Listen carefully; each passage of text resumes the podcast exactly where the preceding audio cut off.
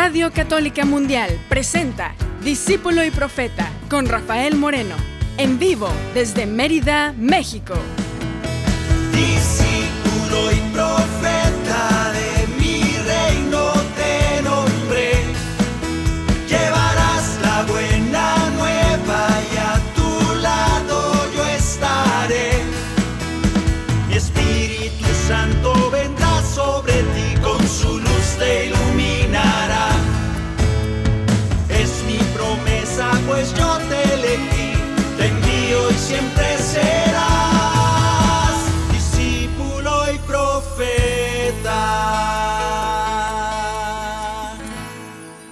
¿Qué tal hermanos? ¿Qué tal hermanas? Estamos aquí de- en vivo desde Mérida, México, transmitiendo a través de EWTN Radio Católica Mundial para ustedes, hermanos, hermanos en Cristo que estamos reunidos esta tarde para entender y llamarle en este tiempo que empieza ya la semana que viene, el tiempo de Adviento, y vamos a, a- a clamar como todos los años clamamos, pero ahora vamos a hacer una tarea especial el programa de hoy.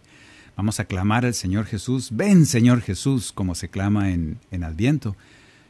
Pero antes vamos a meditar para qué lo estamos llamando. Porque tenemos muchos años llamándolo y a veces no sé si estamos seguros de para qué. ¿Qué es lo que esperamos de este Mesías que viene? Bueno, el tema de hoy es cómo prepararnos para la venida del Mesías. Y vamos a cantar porque es necesario que la paz esté en tu corazón y en el que está a tu lado, en aquel que te acompaña, en aquel que está lejos pero que tú le deseas la paz.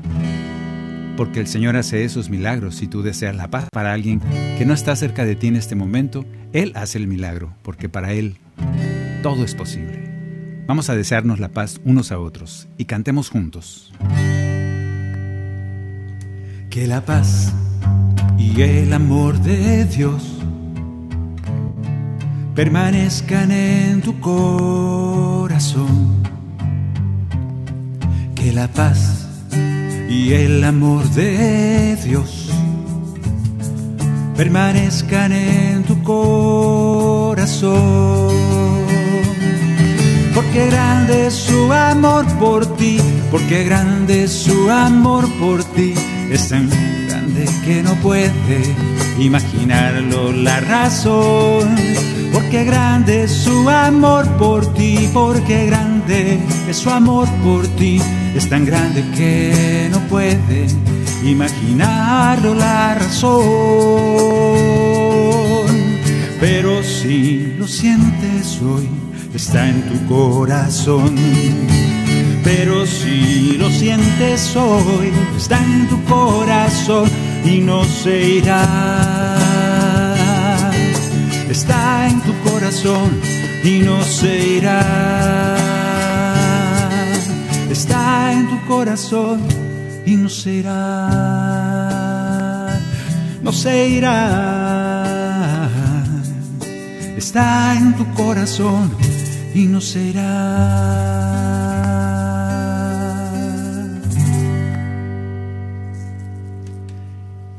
El domingo pasado leíamos, aquí está, el programa se llama AD1. El domingo pasado leímos el siguiente evangelio de- del cual quiero partir para, para este programa, cómo prepararnos para la venida del Mesías. Leíamos en Juan, en el capítulo 18, en aquel tiempo Pilato dijo a Jesús, ¿Eres tú el rey de los judíos? Jesús le contestó, ¿dices eso por cuenta tuya o te lo han dicho otros de mí? Pilato respondió, ¿acaso soy yo judío? Tu gente y los sumos sacerdotes te han entregado a mí. ¿Qué has hecho? Y Jesús le contesta, mi reino no es de este mundo. Mi reino no es de este mundo. Quédate con eso. Si mi reino fuera de este mundo, mi guardia habría luchado para que no, me, no cayera en manos de los judíos. Tendría, pues, una guardia, tenía caballos, guerreros, como todo rey, riquezas, trono, corona, cetro de oro y esas cosas que suelen tener los reyes. Pero mi reino no es de aquí. Y así termina Jesús. Vamos a cantar, a propósito de este momento, vamos a cantar el canto número, el canto número 31.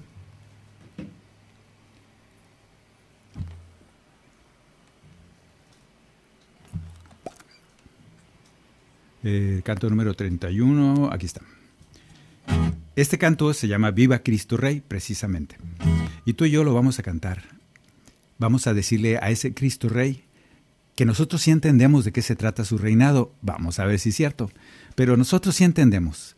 Entendemos que este reinado no es de oros, ni de cetros, ni de coronas, ni de tronos, aunque a veces nos gusta pintar a Jesús así, en un, en un trono, todo lleno de armiño y lleno de lujos, como si fuera esos reyes del mundo. No sé si le gustará a Jesús que lo pongamos así, porque varias veces insistió en que él no era un rey como los del mundo. Su reino no pertenece a este mundo. Y nosotros insistimos en darle esa figura. A mí se me hace que debíamos de cambiar un poco la iconografía de nuestro Jesús, porque no creo que le guste verse retratado con armiños ni con mantos de finísimos y con cetros de oro y con coronas llenas de piedras preciosas. Yo creo que él le, le gustaría más otra imagen, pienso yo. Cantemos juntos, canto número 31. Viva Cristo, viva el Rey. Vamos a decirlo, este canto es un canto especial para este domingo que acaba de pasar. Nosotros no lo cantamos a propósito, no se lo propusimos a nuestros ministerios. Pero yo creo que todo el año es conveniente que este Cristo reine en nuestros corazones. Por eso le cantamos ahora, unos días después, y el resto del año. Viva Cristo, viva el Rey. Viva Cristo Rey, viva Cristo, viva el Rey, viva Cristo Rey. Santa María, el ángel le dijo, grande es el Hijo que nace de ti, tuyo es el reino del pueblo elegido y su reinado no tendrá fin. Viva Cristo, viva el Rey, viva Cristo Rey, viva Cristo, viva el Rey, viva Cristo Rey. Reyes de Oriente vinieron a verlo reconocieron su reino de amor. Cantan los ángeles, gloria en el cielo, un nuevo rey ha nacido hoy. Viva Cristo, viva el rey, viva Cristo rey,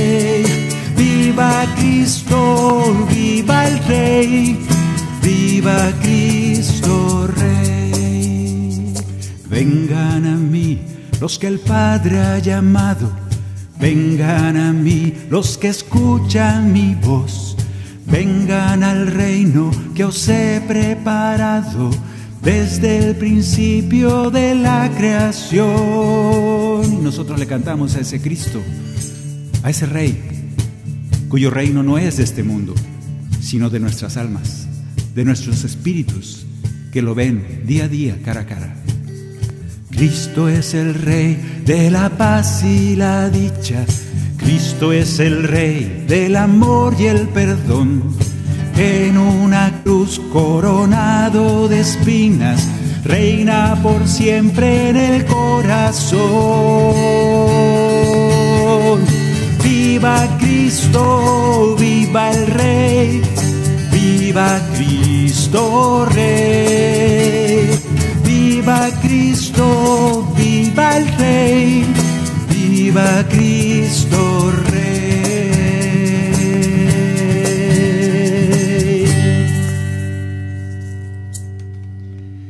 Más adelantito, inmediatamente después de esta lectura, leemos algo muy bonito, en Juan 18 también. En Juan 6, perdón. Ahí leemos esto.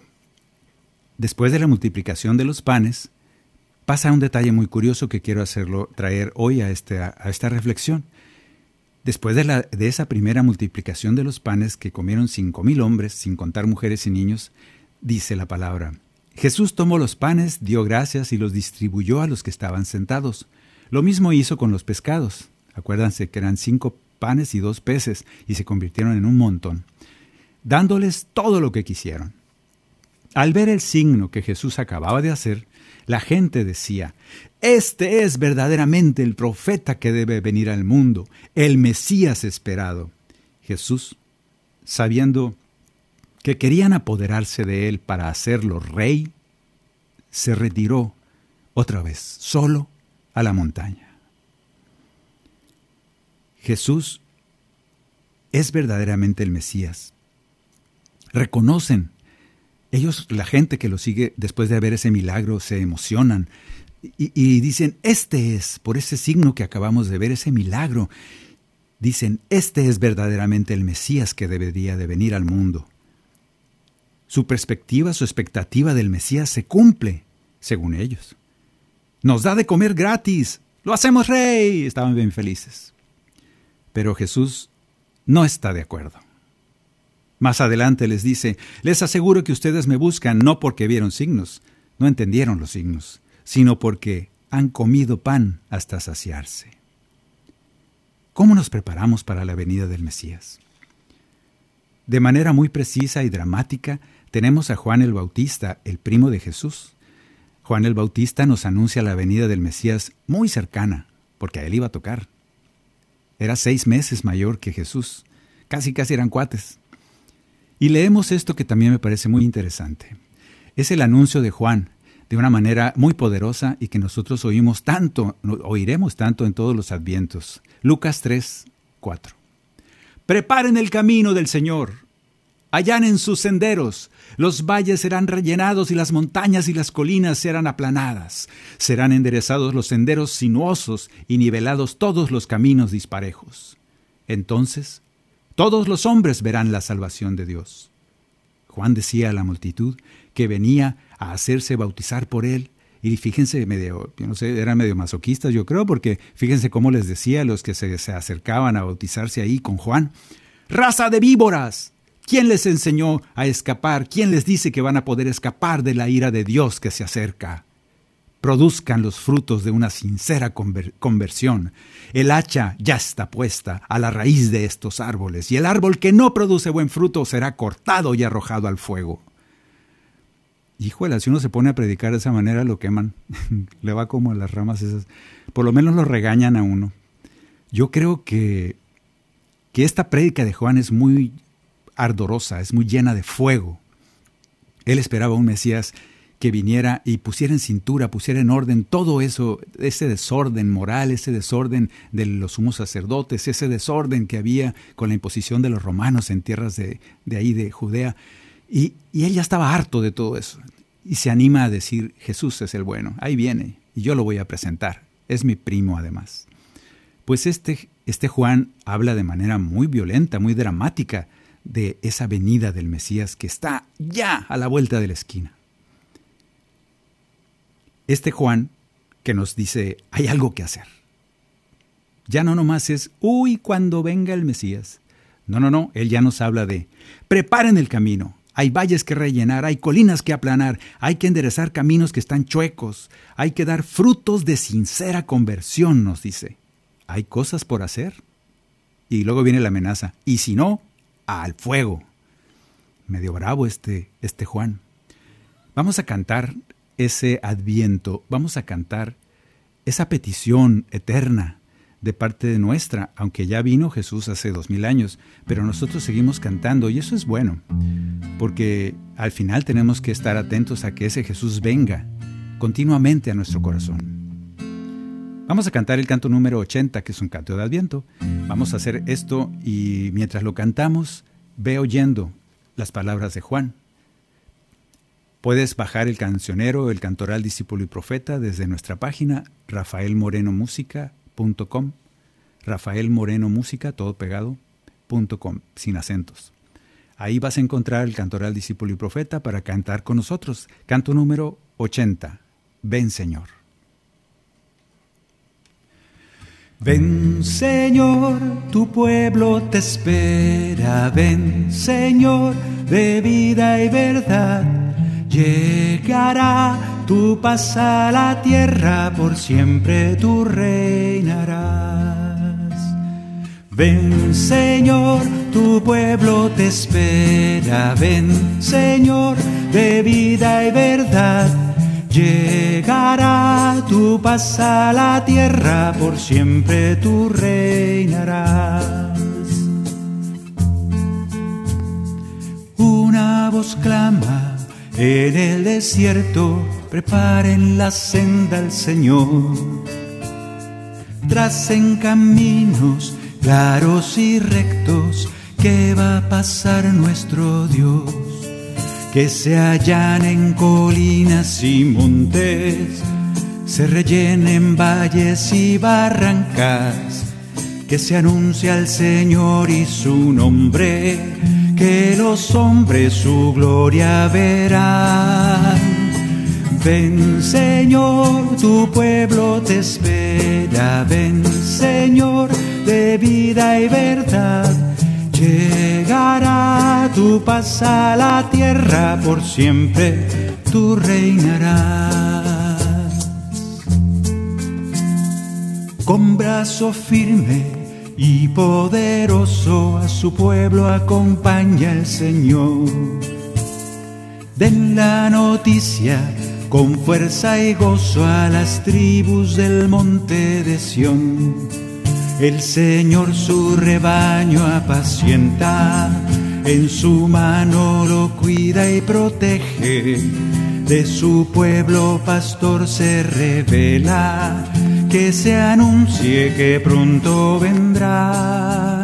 Y luego aún más por eso estaban seguros aquel pueblo que lo quería hacer rey. Estaban seguros porque se había anunciado por los profetas y tenían muchas pistas para estar seguros de que ese Jesús era el Mesías, aunque nadie lo reconocía. Era uno como tantos, se vestía como uno cualquiera. Se peinaba como uno cualquiera. Traía guaraches como cualquiera. Tan desconocido era que no más Juan lo vio venir. Ese Juan que dice, he aquí el Cordero de Dios, el que quita el pecado del mundo. Y todos los demás se quedaron, ¿de qué está hablando este Juan? Así de normal era Jesús. Así de cotidiano, así de humano era Jesús. Así es el Cordero de Dios que quiere venir a ti. Se había anunciado por los profetas, vendrá de Belén de Judá de la casa de David reina el niño que pronto vendrá. Arrepiéntase y cambien su vida, porque el tiempo de Dios está cerca. El Señor reinará con justicia y con fuego los bautizará. Ven Señor, tu pueblo te espera. Ven Señor de vida y verdad. Llegará tu paz a la tierra, por siempre tú reinarás, por siempre tú reinarás, por siempre tú reinarás.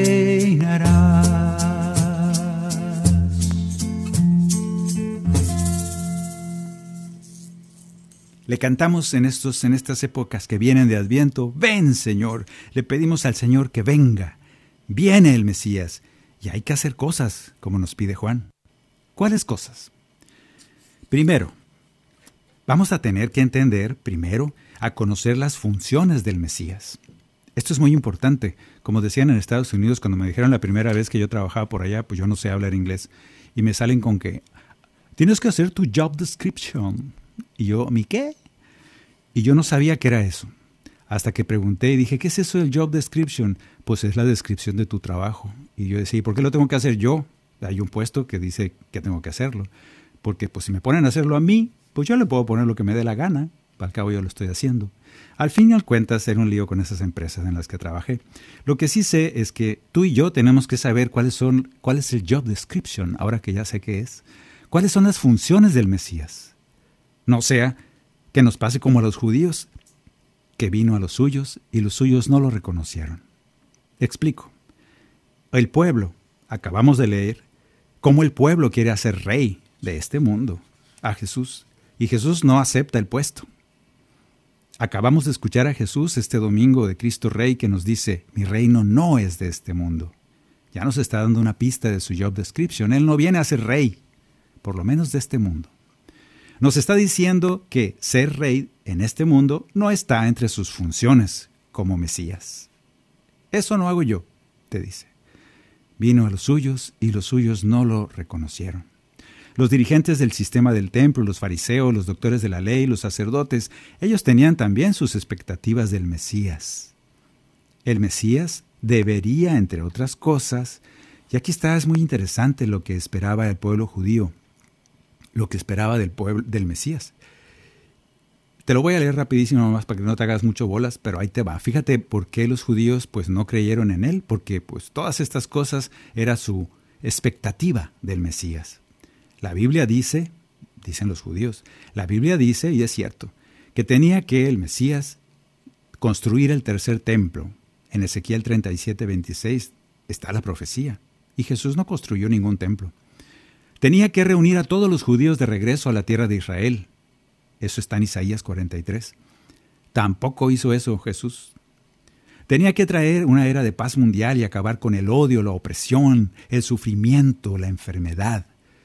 Como está escrito, sí termina diciendo Isaías, una nación no levantará espada contra otra, y tampoco los hombres estudiarán más cómo hacer la guerra. Eso pasará cuando llegue el Mesías. Pues llegó Jesús y no se detuvo la guerra. Otra de las cosas que tenía que hacer el Mesías era esparcir un conocimiento universal sobre Dios, sobre este Dios de Israel, uniendo a toda la raza humana como una sola, como está escrito. Dios será rey sobre todo el mundo. Ese día Dios será uno y su nombre será uno. Está en Zacarías 14:9. Tampoco cumplió esto Jesús. Y luego esta sí les dolía mucho a los fariseos. El Mesías haría que el pueblo judío cumpla todos los mandamientos de la ley. La ley plantea que todo lo que está mandado es obligatorio para siempre y que cualquiera que venga a cambiar la ley es inmediatamente identificado como un falso profeta. Esto dice en Deuteronomio 13.1. Y obviamente, pues Jesús a lo largo del Nuevo Testamento un montón de veces contradice la ley. Se pone a trabajar en sábado, a curar, se pone a predicar en sábado, se pone a hacer a decir que la, aquella mujer que querían apedrear porque la ley decía que debían de matarla a pedradas porque era adúltera, y él como que le da chance, le dice, el que esté libre de pecado, aviente la primera piedra. Y como que se brinca por encima la ley. Y eso no les gustó, porque el Mesías haría que todo el pueblo judío obedeciera ciegamente toda, cada una de las letras de la ley. Y Jesús no lo cumplió. Y no les gustó. ¿Y qué hicieron? Pues ya sabemos. Las expectativas de los dirigentes judíos acerca del, del, Mesías no se cumplen en Jesús. Al contrario, viene Jesús y los contradice, los enfrenta a su injusticia y falta de misericordia les reclama su hipocresía y los llama raza de víboras, sepulcros blanqueados. Y como no cumple sus expectativas como Mesías, deciden matarlo. ¿No seremos a veces tú y yo así? Que porque este Jesús no cumple las expectativas como Mesías, y nosotros nos propusimos esas expectativas. Yo creo que es muy importante, pues, esta primera parte, que tú y yo sepamos realmente cuál es el job description de, Jesús. ¿Qué es lo que viene a hacer el Mesías? No vaya a ser que estemos esperando cosas que el Señor no hace. Y como los judíos, como tenemos nuestras expectativas y no las cumple, lo matamos. Lo volvemos a crucificar. Así que mucha atención en esta primera parte. Tenemos que conocer a qué viene el Mesías. Vamos a cantarle una vez más este canto que se llama Maranatá, que significa Ven Señor Jesús. Y yo quiero que le vayas diciendo al mismo tiempo que vamos avanzando en el programa, que cada vez que digas, que digas esto de Ven Señor Jesús, queremos, te esperamos, por favor, hasta, manifiéstate, vayas pensando en qué cosas son las que tú esperas del Mesías. A ver si no estamos como los judíos. A ver si nuestras expectativas se ajustan exactamente a lo que Jesús quiere hacer por nosotros. Y no al revés. que nosotros tenemos esas expectativas y queremos que a fuerzas Jesús haga exactamente eso y si no, pues no creemos en Él. Cantemos. Este canto se llama Maranatá y no lo vas a encontrar en el cantoral discípulo y profeta, pero ni modo, que lo cantamos. Cuando el Hijo del Hombre vuelva a reinar, llegará por sorpresa, deben velar. Con aceite su lámpara debe estar en la tierra se canta Maranatá. Temblarán las estrellas, el mar y el sol. Llegará con poder, gloria y majestad. Esperamos muy pronto la salvación, en la tierra se canta Maranatá. Maranatha,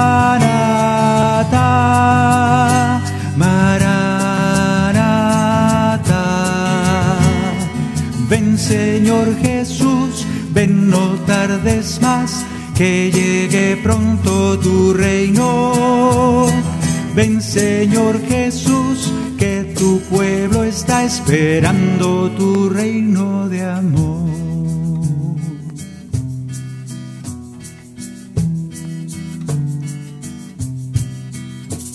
permanezcan despiertos y en oración, porque el tiempo ha llegado, muy cerca está. Nadie sabe la hora, viene el Señor, en la tierra se canta Maranatha. En el mundo hay tinieblas, oscuridad. Viene pronto el Mesías, su luz nos da. Llegará la esperanza, traerá la paz. En la tierra se canta Maranatha. Maranatha. Maranatha. Ven Señor Jesús, ven no tardes más, que llegue pronto tu reino. Ven Señor Jesús, que tu pueblo está esperando tu reino de amor. Y luego nos dice algo Juan que yo creo que es lo más trabajoso de cumplir. Dice, arrepiéntanse. El Señor quiere frutos de sincera conversión es una de las cosas que hacer. Enderecen los caminos, allanen las montañas, rellenen los barrancos. Bueno, eso más o menos uno lo entiende. Tal vez podamos hacer algo al respecto. Pero esta parte donde dice, den frutos de sincera conversión. Ahí nos quedamos así como, ¿y de qué se trata eso? ¿De qué se trata dar frutos de sincera conversión? Ya de por sí dar frutos de conversión está medio difícil y dar frutos de sincera conversión. Quiere decir que hay conversiones que no son sinceras. Invitación grave la de Juan el Bautista, que nos sigue diciendo, arrepiéntanse pronto, viene el Señor. Todavía es momento para cambiar de seguir su palabra, volver a Dios. En la tierra se canta Maranatha, Maranatha, Maranatha. Ven Señor Jesús, ven no tardes más, que llegue pronto tu reino. Ven Señor Jesús, que tu pueblo está esperando tu reino de amor, tu reino de amor, tu reino de amor.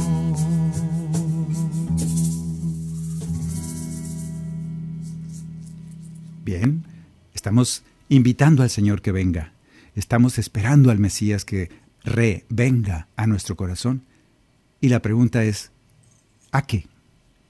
¿Tenemos expectativas? Vamos a ver para qué viene el Señor a nuestro corazón. Estamos meditando estas cosas, cantando y orando. Síguenos acompañando en estas reflexiones aquí en Discípulo y Profeta. Ya regresamos. En un momento regresamos a su programa, Discípulo y Profeta, con Rafael Moreno. Discípulo y Profeta.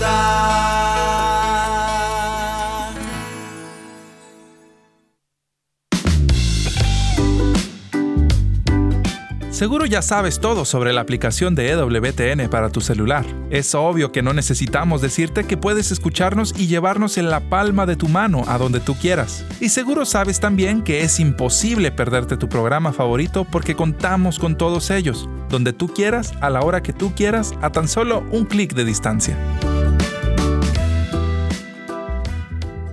¿No lo sabías? Ahora ya lo sabes. Descarga la aplicación de EWTN para tu celular y disfruta de su programación siempre que quieras.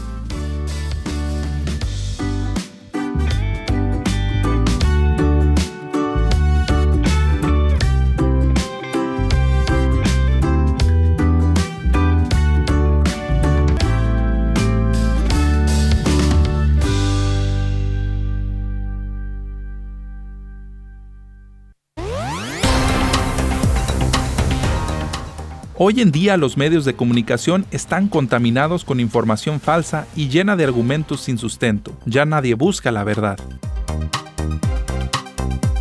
Si quieres estar verdaderamente informado, visita asiprensa.com, periodismo responsable que busca relatar el acontecer del mundo con una perspectiva católica veraz.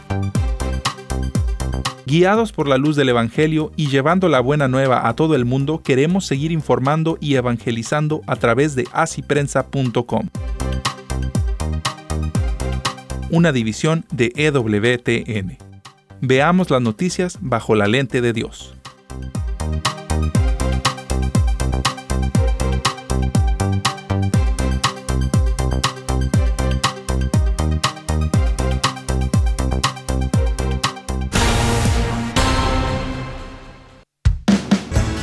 Continuamos en Discípulo y Profeta con Rafael Moreno, en vivo desde Mérida, México. Discípulo y Profeta. ¿Cómo prepararnos para la venida del Mesías? Eso estamos meditando esta tarde. Y la primera es saber si las expectativas que tenemos de este Mesías que viene a nosotros son correctas. No vaya a ser que como los judíos tengamos nuestras expectativas y Jesús no las cumplió y por eso lo crucificamos. ¿Tienes expectativas del Mesías que viene? ¿Qué expectativas, qué esperas de ese Mesías al que estamos llamando, ven Señor Jesús? Creo que antes de crear nuestras propias expectativas, lo que esperamos nosotros de Jesús, tendríamos que estar atentos a, los, a lo que Él mismo nos dice que viene a hacer aquí, a este mundo. Veamos qué hace Jesús el Mesías y cuál es su plan de trabajo. 1. Anunciarnos la buena nueva del reino. Es una de las cosas que hace. Ya nos dijo, mi reino no es de este mundo. Entonces vemos a lo largo de los evangelios que una de las cosas más poderosas que hace Jesús y más consistentes es que nos revela cómo es el reino de Dios y tenemos parábolas y tenemos cosas que nos dicen, el reino de Dios es como una pequeña semillita que crece y forma un arbusto. El reino de Dios es como la esa cosa que se le echa, la, la, levadura que se le echa a la masa para que fermente. El reino de Dios es como una perla preciosa y nos se la pasa muchas, muchas veces nos revela cómo es el reino. Y como ya entendimos que el reino de Dios no es como nosotros pensamos, pues se da el lujo Jesús de explicarnos un montón de veces cómo es el reino de Dios verdaderamente, el reino del cielo. Nos dice también que somos herederos del reino. O sea, no nomás nos lo presenta, sino nos dice, y además ustedes son herederos. Y por último, y bien bonito para todos, nos dice que Él nos lleva, como buen pastor, nos conduce al reino. Eso es una de las cosas que hace el Mesías. una de las citas más reveladoras y contradictorias acerca del reino de Dios que nos propone Jesús es precisamente esta que vamos a cantar ahora. Es el canto número 59. Este canto sí nos habla de una... rompe con nuestras expectativas de cómo es un reino. A veces nos cuesta mucho trabajo entenderlo, pareciera que, que está como jugando Jesús o tiene un marketing muy malo para que no querramos ir al reino. Nos está diciendo que nos pongamos alegres cuando por su causa seamos perseguidos. Nos está diciendo que nos pongamos felices los que lloramos, porque pronto seremos consolados. Nos está diciendo que seamos pacientes y que no ataquemos, que no seamos feroces, porque esos pacíficos heredarán el reino. Y eso nos produce mucha contrariedad, porque aquí en el reino de los mundos que conocemos de este mundo, es todo lo contrario. Vamos a cantar y al mismo tiempo vamos a orar, a ir orando, para que nos haga capaces de, de dejarnos enseñar acerca de cómo es su reino, porque es una de las cosas importantes que hace, explicarnos el reino, cómo es, decirnos que somos herederos de ese reino y llevarnos a él como pastor. Bienaventurados, llénense de gozo porque de ustedes es el reino. Bienaventurados, siéntanse dichosos, serán llamados hijos de Dios. Pónganse felices y alegres, los que lloran porque pronto reirán.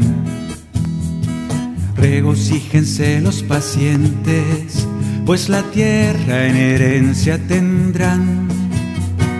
Bienaventurados los pobres, los que tienen puro el corazón. Pónganse contentos y gocen, porque ellos podrán ver a Dios. Bienaventurados, llénense de gozo, porque de ustedes es el reino Bienaventurados, siéntanse dichosos, serán llamados hijos de Dios. Bienaventurados, llénense de gozo, porque de ustedes es el reino. Bienaventurados, siéntanse dichosos, serán llamados hijos de Dios. Gocen los misericordiosos porque misericordia tendrán. Los que tienen hambre dichosos, porque pronto se van a saciar. Cuando por mi causa los odien, los persigan y les hagan el mal. Pónganse felices entonces, un tesoro en el cielo tendrán. Bienaventurados, llénense de gozo, porque de ustedes es el reino. Bienaventurados, siéntanse dichosos, serán llamados hijos de Dios. Serán llamados hijos de Dios. Serán llamados hijos de Dios.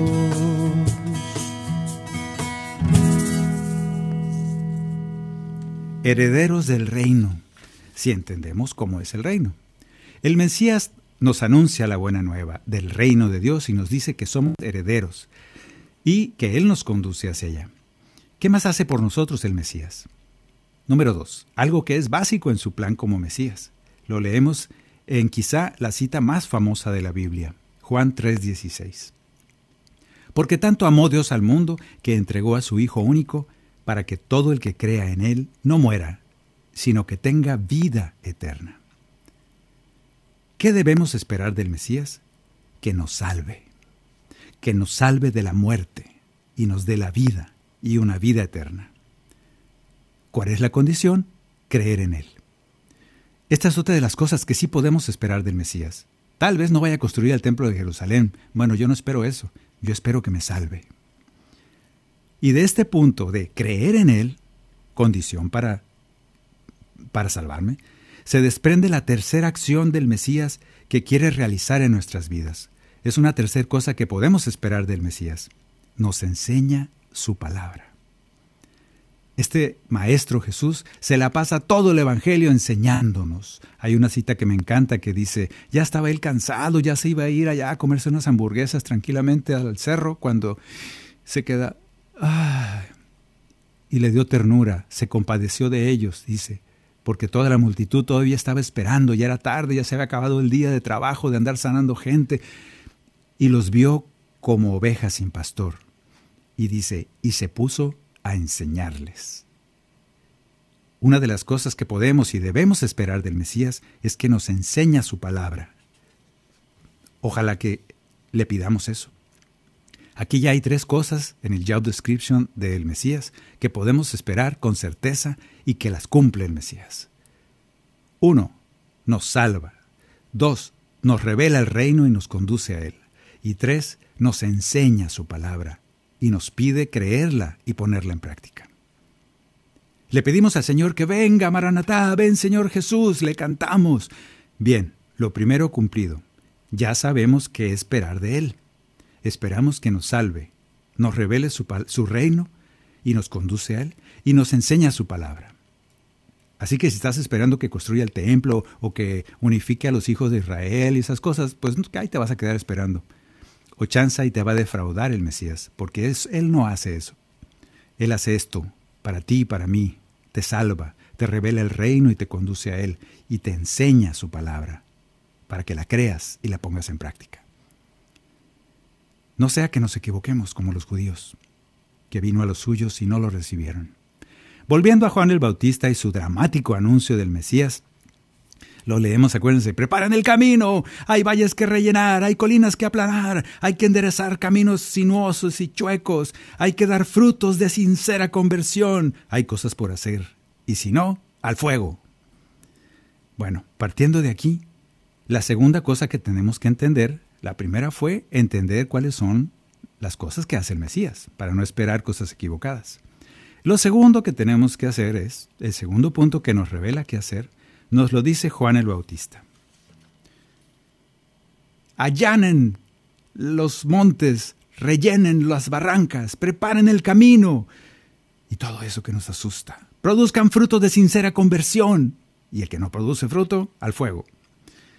Entonces la gente, vamos a hacer un diálogo, eso decía Juan, y la gente le puede contestar, ¿y qué quiere decir todo eso? Ya nos dio miedo, ¿qué debemos hacer? Y literalmente en el Evangelio leemos que la gente está confundida cuando la proclama dramática de Juan les dice todo eso. Entonces se asustan y dicen, entonces, ¿qué debemos hacer? Y Juan les dice, esta es la tarea, hermano, tú que me escuchas, hermana, tú que me escuchas, esas cosas muy reales. Construir el templo, pues yo no sé cuándo lo hagan, si lo hagan o no. Pero una cosa que tú y yo podemos hacer es este mandato de Juan. Dice, produzcan frutos de sincera conversión, en los caminos, arreglen todo porque viene el Señor. Pero ¿qué significa todo eso? ¿Qué hago día a día? Me levanto en la mañana y cómo enderezo un camino, cómo produzco frutos de sincera conversión. Y Juan dice unas palabras tan sencillas que te comparto hoy. Dice Juan el Bautista respecto a cómo esperar al Mesías, respecto a cómo prepararse para producir frutos de sincera conversión. Dice Juan el Bautista, el que tenga dos túnicas, que dé una al que no tiene. Y el que tenga algo que comer, que haga, que haga otro tanto, que dé de su comida al que no tiene. Entonces nosotros como la gente ya podemos contestar, ah, ya entendimos. ¿Así de fácil? Todo ese rollo de allanar caminos y que el fruto de sincera conversión, uy, pues uy, uno piensa, tengo que rezar hincado sobre tachuelas, tengo que comulgar 50 veces al día, tengo que vivir en... Y empieza uno a inventarse cosas. Y Juan es muy claro. El que tenga dos túnicas, que regale una al que no tiene. El que tenga que comer, que le dé comida al que no tiene. ¿Está fácil? ¿Está fácil? Tarea para para este adviento. Tú y yo estamos entendiendo, pues, cómo prepararnos para el adviento. Vamos a cantar el canto número 82 mientras hacemos una oración.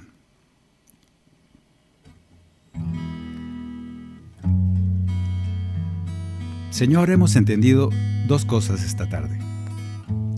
La primera, ¿qué expectativas tengo ahora que vienes en este adviento del 2021? ¿Qué expectativas tengo? Pues tengo las expectativas que tú me has enseñado. Yo espero de ti lo que tú me vienes a anunciar. Uno, espero que me salves. Lo segundo, espero que me conduzcas al reino, que me lo reveles tal como lo haces en todos los evangelios. Permíteme tener la inteligencia, la sabiduría, la sencillez, para poder entrar y ver al reino. Para poder ir entendiendo que ese reino que nos dices que no es de este mundo, Tú quieres que lo heredemos y nos quieres conducir a Él. Y te tomas la molestia de explicarlo una y otra vez para ver si así lo podemos entender. Te pedimos que así sea. Que nos hagas un corazón entendido a tus palabras. Y la tercera cosa es precisamente eso. Te pedimos que, que podamos recibir tu palabra. Tú te la pasas conmovido, emocionado. Dejas de comer, dejas de irte a descansar porque nos ves como ovejas sin pastor y decides enseñarnos. Porque en esa enseñanza estará el conocimiento de tu palabra. Y nos dices, el que crea en mis palabras y las pone en práctica, ese se salvará. Haznos capaces de escuchar tus palabras con alegría, con gozo, con novedad, con frescura que cada vez resuenen de manera diferente en cada esquina, en cada ángulo, en cada rincón de nuestro corazón. Y que vayamos entendiendo esas palabras y danos la fortaleza para cumplirlas, hacerlas vida en nosotros. Estas tres cosas esperamos de ti este adviento. Porque tú nos anuncias que a eso vienes, a salvarnos, a enseñarnos tu palabra y a hablarnos del reino y presentarlo decirnos que nosotros somos ciudadanos del reino, herederos de esa riqueza que ni siquiera podemos imaginar. Gracias Señor por revelarnos tu palabra. Y gracias por invitarnos y sabemos que somos ciudadanos del reino.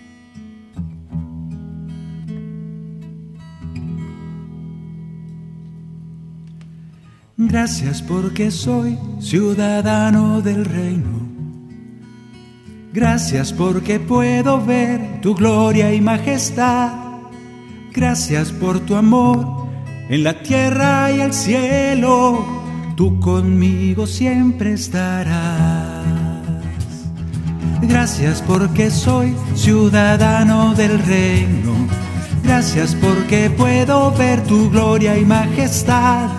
Gracias por tu amor en la tierra y el cielo. Tú conmigo siempre estarás.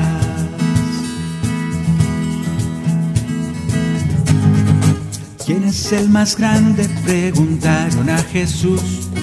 En el reino de los cielos, ¿quién será el mayor? Él tomando a un niño pequeñito como tú. Así les habló el Señor.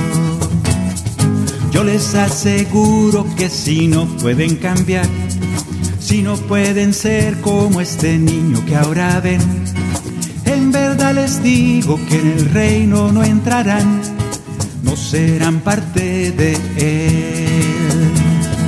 Gracias porque soy ciudadano del reino, gracias porque puedo ver tu gloria y majestad Gracias por tu amor en la tierra y el cielo. Tú conmigo siempre estarás. Gracias porque soy ciudadano del reino. Gracias porque puedo ver tu gloria y majestad. Gracias por tu amor en la tierra y el cielo. Tú conmigo siempre estarás.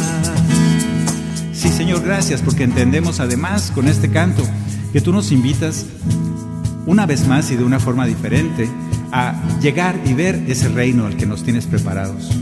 Ser como niños. Cuando te preguntaron quién es el más grande, Y tú dices, aquel que sea como uno de estos pequeños.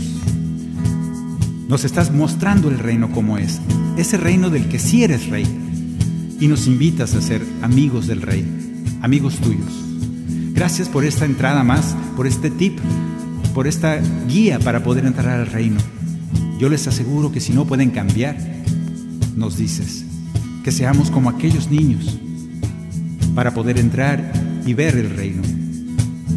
Juan el Bautista, tu primo, nos dice, den frutos de una sincera conversión. Tenemos que cambiar. Y tú nos avisas, nos pones un aviso de que si no somos como un niño, si no entendemos las cosas del reino como un niño, no podremos entrar. Y aquí nos confirmas una manera especial de entrar y ver el reino, ser como un niño. Permítenos con esa naturalidad y esa generosidad de un niño poder compartir con ese mandato sencillo de decir y a veces difícil de cumplir de Juan el Bautista. Ayúdanos a ser generosos con lo que tenemos. Ayúdanos a compartir. Si tenemos dos túnicas, poder darle una a quien no tiene. Si tenemos comida, darle al que no tiene. Y con eso ya estamos en sintonía ya estamos entendiendo qué es dar frutos de sincera conversión. Tarea para, esta, para este adviento que nos marca Juan, tu primo. Señor, haznos capaces, haznos generosos para poder ser, ver y entrar en ese reino al que tú nos tienes preparado, ya desde ahora. Gracias porque soy ciudadano del reino. Gracias porque puedo ver tu gloria y majestad. Gracias por tu amor en la tierra y el cielo. Tú conmigo siempre estarás. Y luego nos dices una cosa muy, muy, muy especial. Por si acaso tenemos miedo de ese destino. No tengan miedo, mi rebaño pequeño, porque mi Padre les ha dado el reino. No tengan miedo, mi rebaño pequeño porque de ustedes es el reino del cielo. No tengan miedo, mi rebaño pequeño, porque mi Padre les ha dado el reino. No tengan miedo, mi rebaño pequeño, porque de ustedes es el reino del cielo. Gracias porque soy ciudadano del reino Gracias porque puedo ver tu gloria y majestad. Gracias por tu amor en la tierra y el cielo. Tú conmigo siempre estarás. Tú conmigo siempre estarás. Tú conmigo siempre estarás.